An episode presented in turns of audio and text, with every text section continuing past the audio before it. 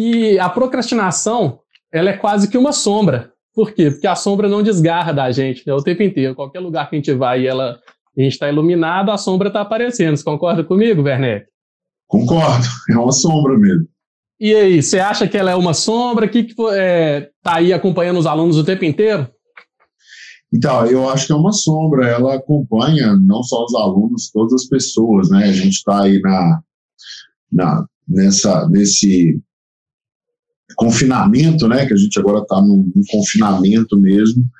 E, e aí começa, a gente, é muito normal, é muito natural, né? A gente cair para as notícias, né? Principalmente quem tem TV a cabo, ficar assistindo Globo News o dia inteiro e outros canais de notícias e vendo os desdobramentos dessa crise do coronavírus no mundo.